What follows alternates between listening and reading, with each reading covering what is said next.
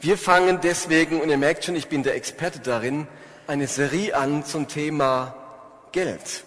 Das kann ich mir nicht leisten. Nach vielen Wochen Bibelauslegung im Römerbrief wollen wir uns jetzt mit diesem wichtigen Lebensthema und Thema des Glaubens auseinandersetzen. Es geht um das Thema Geld und Finanzen. Und im Land des Bankengeheimnisses ist es durchaus unüblich, über Geld zu sprechen, über das persönliche Einkommen Auskunft zu geben oder sich in Geldsachen etwas sagen zu lassen. Wir möchten trotzdem darüber reden. Und ich will euch ganz kurz vier Gründe nennen, warum wir diese Serie machen. Zum Ersten, wir wollen über Geld und Finanzen reden, weil Jesus viel davon gesprochen hat. Das werdet ihr heute noch sehen. Jesus spricht viel über Finanzen und über Geld. Jesus hat dieses Thema nicht ausgeklammert, nicht vermieden, auch nicht geschont. Jesus hat öfters über das Thema Geld gesprochen, als er über das Thema Liebe gesprochen hat. Das war ihm wichtig. Zweitens, wir wollen über dieses Thema reden, weil der gesunde Umgang mit Geld nicht automatisch gelingt. Geld ist ein tägliches Thema in unserem Leben. Es vergeht wahrscheinlich kein Tag bei mir und bei euch, an dem wir nicht Geld oder eine Kreditkarte, Kreditkarte in unseren Händen halten. Und etwas, mit dem man so viel zu tun hat, sollte man beherrschen. Themen wie gute Haushalterschaft, Großzügigkeit, Sparsamkeit, Budgetplanung, Neid, Genügsamkeit, der Umgang mit diesen Themen ist uns nicht in die Wiege gelegt. Da gibt es viel zu lernen, manches zu verändern und einiges zu überdenken. Dritter Grund. Momentan ist Finanzkrise. Und die Frage ist, können wir eine Perspektive auf die momentane Situation vom Glauben her gewinnen? Hat uns der Glaube etwas zu bieten in unsicheren Zeiten wie diesen. Wir sind überzeugt, dass unser Glaube auch bei den aktuellsten Themen relevant ist und deswegen gerade in dieser Zeit eine Serie über Finanzen. Und zu guter Letzt hat der Christian schon eines gesagt, diese Gemeinde ist auf Geld angewiesen. Seit dem ersten Tag, an dem es uns gibt, sind wir auf das Geld, die Spenden derjenigen angewiesen, die hierher kommen. Und darüber sollte man immer wieder sprechen, so wie man das auch über andere Themen in der Gemeinde immer wieder tun muss und darüber sprechen muss. Ich glaube zutiefst, dass man transparent kommunizieren muss, wenn man etwas erreichen will. Und wenn die Gemeinde mehr Mitarbeiter braucht, dann erwarte ich nicht, dass es irgendwie zufällig passiert. Dann reden wir darüber. Und wenn die Gemeinde wachsen möchte, dann überlassen wir das nicht dem Zufall, sondern entwickeln eine Strategie, planen und arbeiten fleißig daran. Und wenn die Gemeinde Geld braucht, um die laufenden Kosten zu decken oder in die Zukunft zu investieren, dann müsst ihr das wissen und wir reden darüber. Das ist einer der Gründe, aber dass es von vornherein wisst, ja, wir wollen ganz transparent sein. Wir reden auch darüber, weil unsere Gemeinde Geld braucht. Aber das ist nichts Neues, das braucht sie seit ihrem ersten Tag, seit 15 Jahren. Okay, ich habe hier etwas. Ich habe einen Stab und jetzt mache ich etwas. Ich balanciere den. Ui. Hallo? Uah. Okay, ich probiere es nochmal.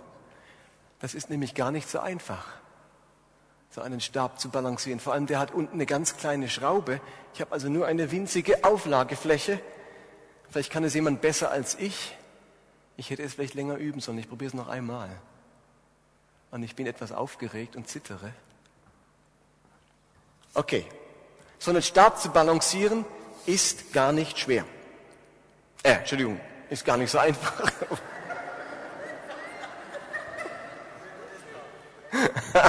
also ihr merkt, eigentlich würde ich mir wünschen, dass es nicht so schwer ist, aber es ist gar nicht so einfach. Der Umgang mit Finanzen, das ist oftmals genauso ein Balanceakt. So wie ich das gerade mit dem Stock versucht habe. Man muss das Gleichgewicht halten. Man muss diesen Stab eben in der Senkrechte halten. Und auch beim Thema Finanzen braucht es ein Gleichgewicht, eine Balance, eine Ausgewogenheit. Und zwar eine Balance zwischen meinen Einnahmen und meinen Ausgaben, zwischen meiner Sparsamkeit und meiner Großzügigkeit, meiner finanziellen Sorgfalt und meinen finanziellen Sorgen, zwischen meinem Geben und meinem Nehmen. Um solch einen Staat zu balancieren, braucht es einige wichtige Grundregeln. Ich möchte euch diese Regeln kurz nennen, die Regeln des Stabbalancierens und werde dann versuchen, sie in den kommenden Wochen, also nicht allein heute, in den kommenden Wochen auf unsere Finanzen anzuwenden. Okay, die erste Grundregel beim Balancieren eines Stabes ist, man muss immer den Stab im Blick haben. Solange man den Stab sieht und auf seine Spitze schaut, hat man die Chance, ihn zu balancieren. Aber sobald ich euch anschaue und versuche, ihn zu balancieren, oh, deine Gitarre, ist das nicht möglich. Also, wenn ich irgendwie auf euch schaue, wenn ich umherblicke, wenn ich an die Decke starre oder selbst wenn ich meine Hand anschaue, kann ich ihn nicht balancieren. Ich muss den Stab im Blick haben. Ohne dass ich den Stab genau im Blick habe, kann ich ihn nicht in der Balance halten. Ich brauche einen Orientierungspunkt. Mein Orientierungspunkt ist die Spitze des Stabes. Und nur wenn ich diese Orientierung beibehalte, kann ich ihn balancieren. Ich brauche einen Orientierungspunkt. Das ist die erste Grundregel.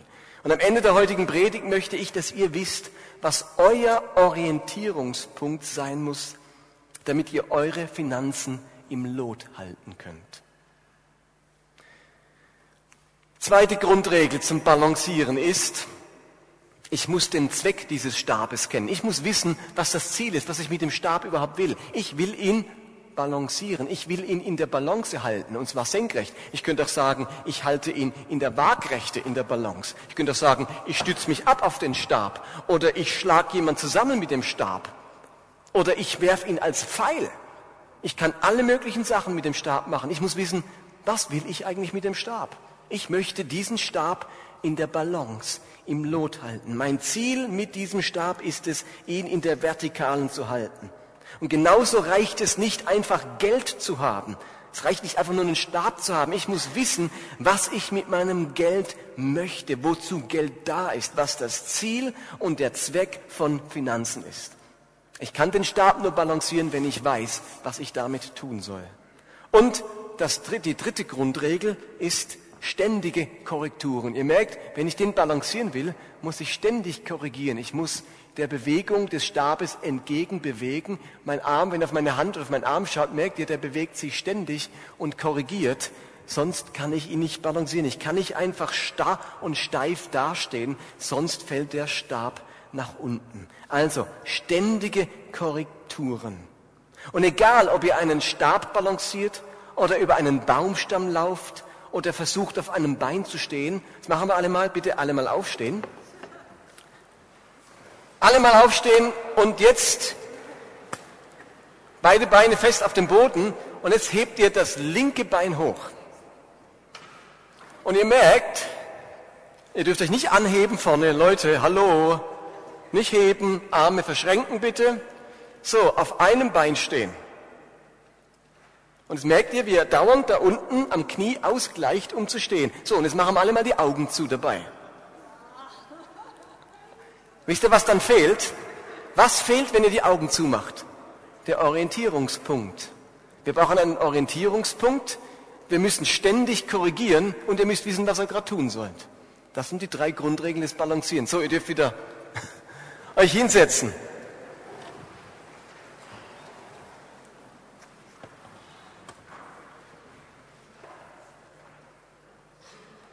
Lass mich euch die Frage stellen, wie steht es um euer, um mein finanzielles Gleichgewicht? Sind meine Finanzen im Lot? Gebe ich mehr Geld aus, als ich habe?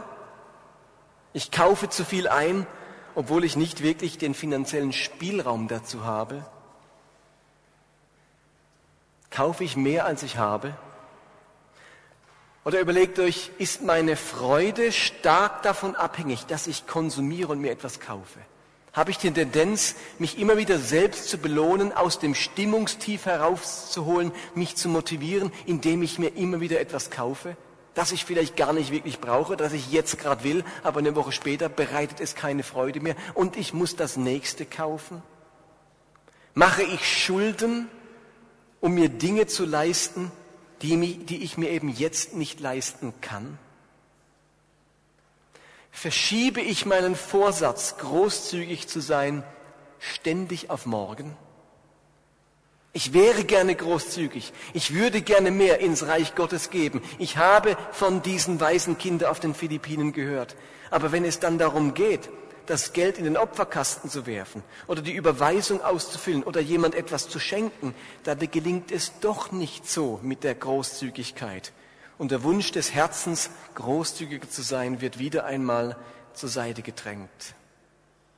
Habe ich den Überblick über meine finanzielle Situation verloren? Das sind so Fragen, denen wir unbedingt nachgehen müssen. Jesus hat immer wieder seinen Blick auf die Finanzen von Menschen gerichtet. Ist euch das schon mal aufgefallen? Jesus wirft seinen Blick auf die Finanzen von Menschen.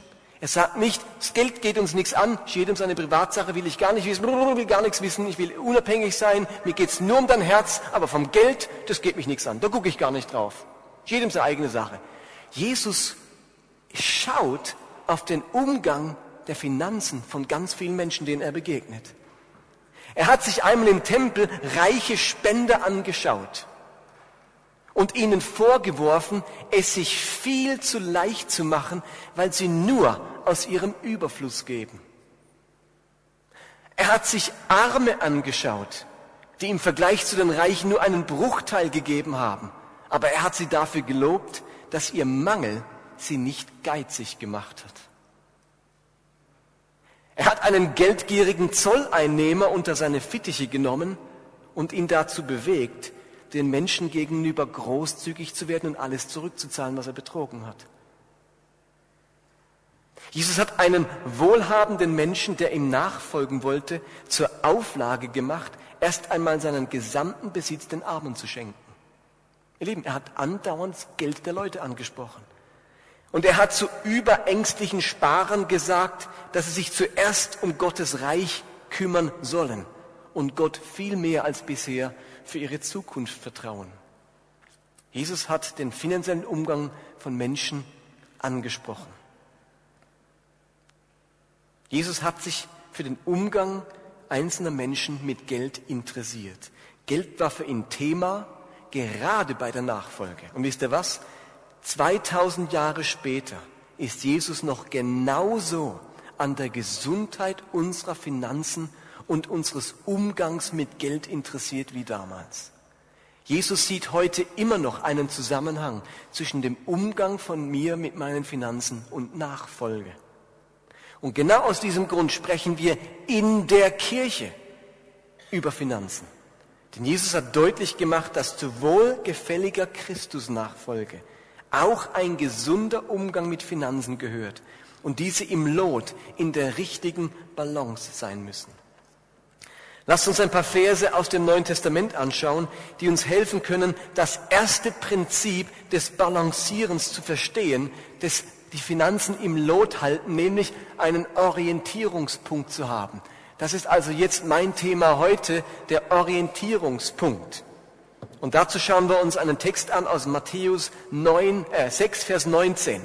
Matthäus 6, Vers 19. Und dort steht,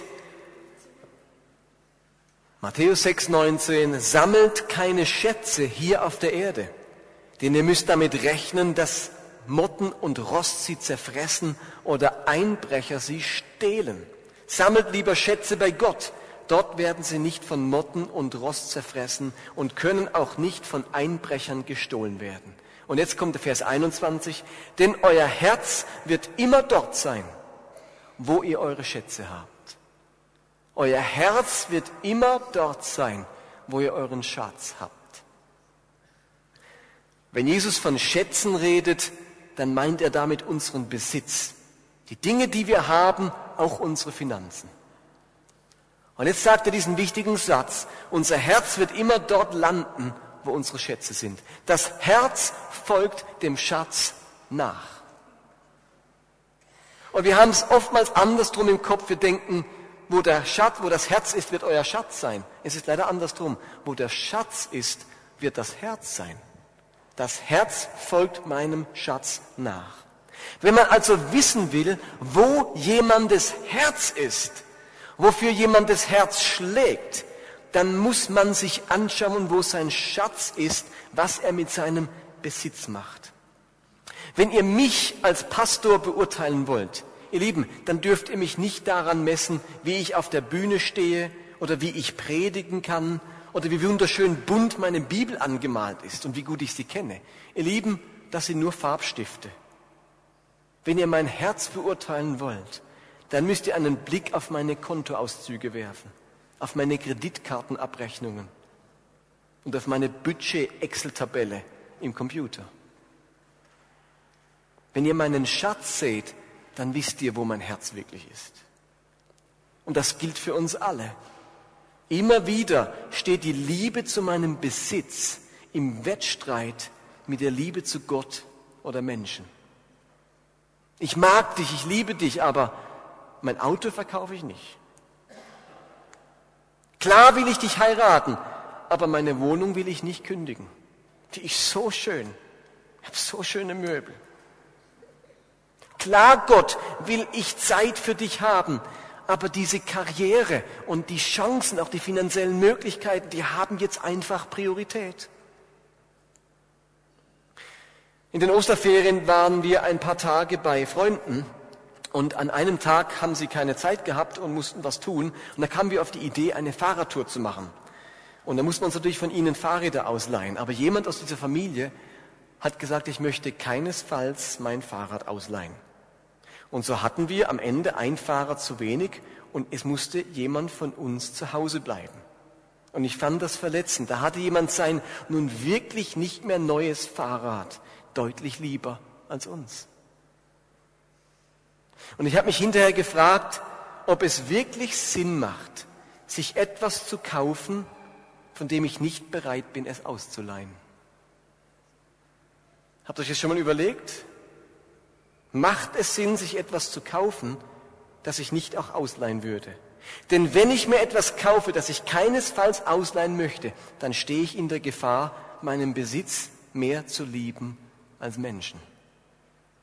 Und weil Gott unsere Herzen möchte, will er eben, dass wir ihm unseren Schatz, unseren Besitz und unsere Finanzen immer wieder unterstellen, immer wieder hinlegen. Und davon hören wir nächste Woche mehr. Wenige Verse später sagt Jesus dann nochmal was zum Thema Finanzen. In Vers 24 heißt es, niemand kann zwei Herren gleichzeitig dienen. Wer dem einen richtig dienen will, wird sich um die Wünsche des anderen nicht kümmern können. Er wird sich für den einen einsetzen und den anderen vernachlässigen. Auch ihr könnt nicht gleichzeitig für Gott und das Geld leben. Auch ihr, auch du kannst nicht gleichzeitig für Gott und für Geld leben. Und wenn man diesen Vers hört, könnte man im ersten Moment meinen, Jesus hat sich versprochen meint er nicht, dass niemand gleichzeitig Gott und dem Teufel dienen kann. Wäre das nicht der angebrachte Gegensatz? Niemand kann zwei Herren dienen, entweder Gott oder den Teufel. Ihr müsst euch entscheiden. Das ist nicht sein Vergleichspunkt. Ist gar nicht sein Thema, Gott oder Teufel. Das wäre viel zu schwarz-weiß, zu banal, würden wir alle sagen, ja, wir dienen doch nicht dem Teufel. Huhu, wir dienen alle Gott. Wer will denn schon den Teufel dienen? Und da gibt es nur so ein paar Satanisten, die unter den Vers fallen. Jesus macht es viel konkreter. Da sind wir alle betroffen. Er sagt, niemand kann gleichzeitig Gott und Geld dienen. Er wählt etwas, das unseren Alltag total prägt, Geld, Finanzen. Und er sagt, man kann nicht beiden Dingen dienen. Man kümmert sich ums eine, aber nicht gleichzeitig ums andere. Die Spannung, von der Jesus redet und der die Menschen damals wie heute stehen, ist die Spannung zwischen Gott und Geld. Der Konflikt, der uns jeden Tag begegnet, ist nicht Gott oder der Teufel, sondern Gott oder mein Besitz. Wem diene ich? Meinem Besitz, der Sicherung meines Besitzes, der Anhäufung meines Besitzes, der Verbesserung meines Besitzes? Diene ich meinem Besitz und hoffe, dass Gott mir dabei hilft?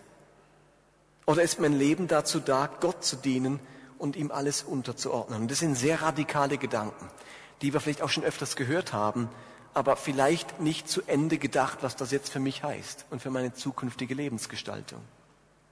Und ganz oft ist es doch so, dass wir unserem Besitz dienen und ganz viele Gebete sprechen, wo sagen, Herr, segne mich, ebne meinen Weg, schaff das aus dem, aus, räum das aus dem Weg, das Hindernis.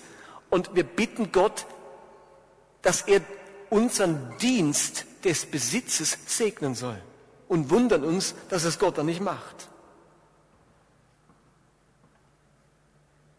Interessanterweise finden wir keine Stelle im Neuen Testament, an der Jesus um Geld gebeten hat. Er hat nie eine Sammlung veranstaltet oder Menschen um Geld gebeten.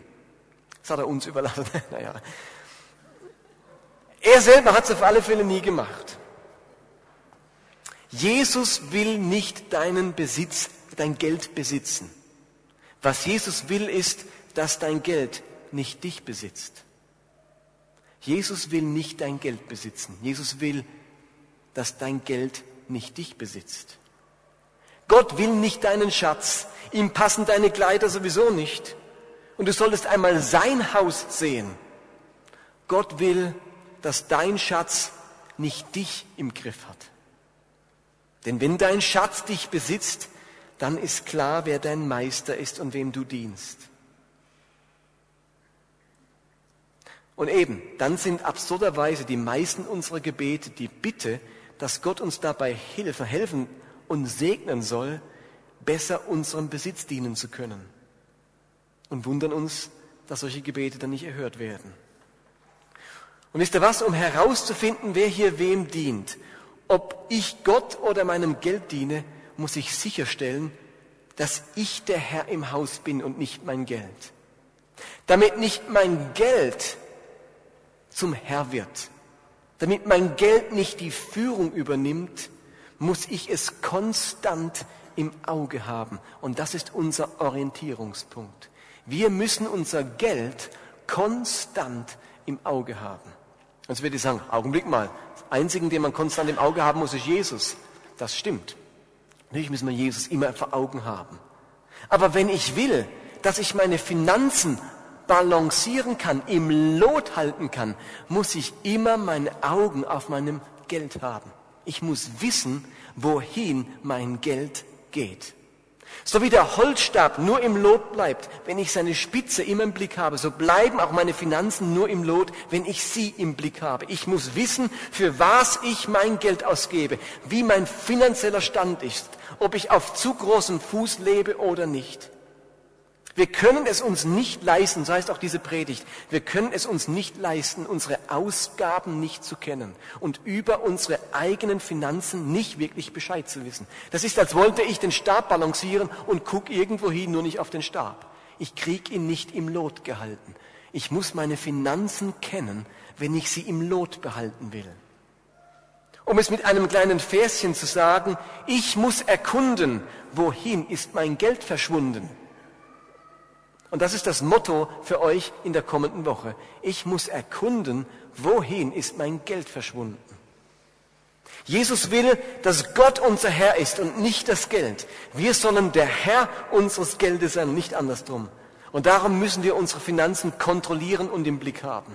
Das ist unser Orientierungspunkt für den Rest unseres Lebens. Nämlich was unsere Finanzen anbetrifft. Wir müssen wissen, wohin unser Geld geht. Und das ist die Aufgabe, die ich euch bis zur nächsten Woche mitgeben möchte. Ich bitte euch in der kommenden Woche, jede einzelne Ausgabe, die ihr tätigt, ob bar oder per Kreditkarte oder per Überweisung, aufzuschreiben. Ihr Lieben, nicht der Bank überlassen. Ihr könnt sagen, wieso soll ich das aufschreiben? Am Ende sehe ich sowieso auf dem Kontoauszug. Wir wollen nicht der Bank die Arbeit überlassen, sondern die Idee wäre, dass ihr, jeder von euch, mal eine Woche jeden Pfennig oder jeden Rappen aufschreibt, den er ausgibt. In eurem Predigtzettel habt ihr anstatt des Bibelleseplans eine Tabelle. Sie hat drei einfache Spalten, das Datum, die Beschreibung und den Betrag. Und jetzt müsst ihr eure Kontoauszüge anschauen, die Kassenzettel sammeln und eintragen. Hier 2 Franken 50 für ein Eis, 87 Franken für die Tankfüllung, 70 Rappen für die Tramfahrkarte, 600 Franken für die Miete, 54 für das Handy. War irgendein Betrag falsch? Das 70? Ja, das waren noch Zeiten. Vielleicht merkt ihr dann, ja, früher hat es ja nur 70 gekostet. Und auf diese Weise wisst ihr, was ihr ausgegeben habt und habt damit eure Finanzen im Blick. Hey, auch wenn du Schüler oder Student bist, jetzt schon diesen Orientierungspunkt festmachen. Das ist ein ganz wichtiger Orientierungspunkt. Und wenn ihr das bereits macht, dann soll euch diese Predigt ermutigen und sagen, weiter so. Und wenn ihr das bisher nicht so macht, dann ist diese Aufgabe dieser sehr simplen Predigt ein Meilenstein für gesunde Finanzen in eurem Leben und etwas, das euch vielleicht mehr als manch anderes aus diesem Gottesdienst ein Leben lang begleitet. Als meine Familie und Ehe zerbrach vor drei Jahren, musste ich mir überlegen, wie komme ich finanziell über die Runden, wenn plötzlich aus zwei Gehältern nur noch eines wird. Und ich habe angefangen, jeden Monat jede einzelne Ausgabe aufzuschreiben. Jeden Rappen, jeden Euro, den ich ausgebe. Ich gehe nichts mehr einkaufen, ohne mir den Kassenzettel geben zu lassen. Mein Geldbeutel ist immer ganz dick, weil ich immer alle Kassenzettel sammle. Und wenn es bloß das Milchshake von McDonalds ist, die denken sich immer, wenn ich sage, könnte ich den Kassenzettel noch haben, sie immer, äh, ja, ja, gut, dann drücken Sie ihn, müssen Sie erstmal die Tasche suchen, wo man den Kassenzettel rauslässt, weil niemand den Kassenzettel bei McDonalds will.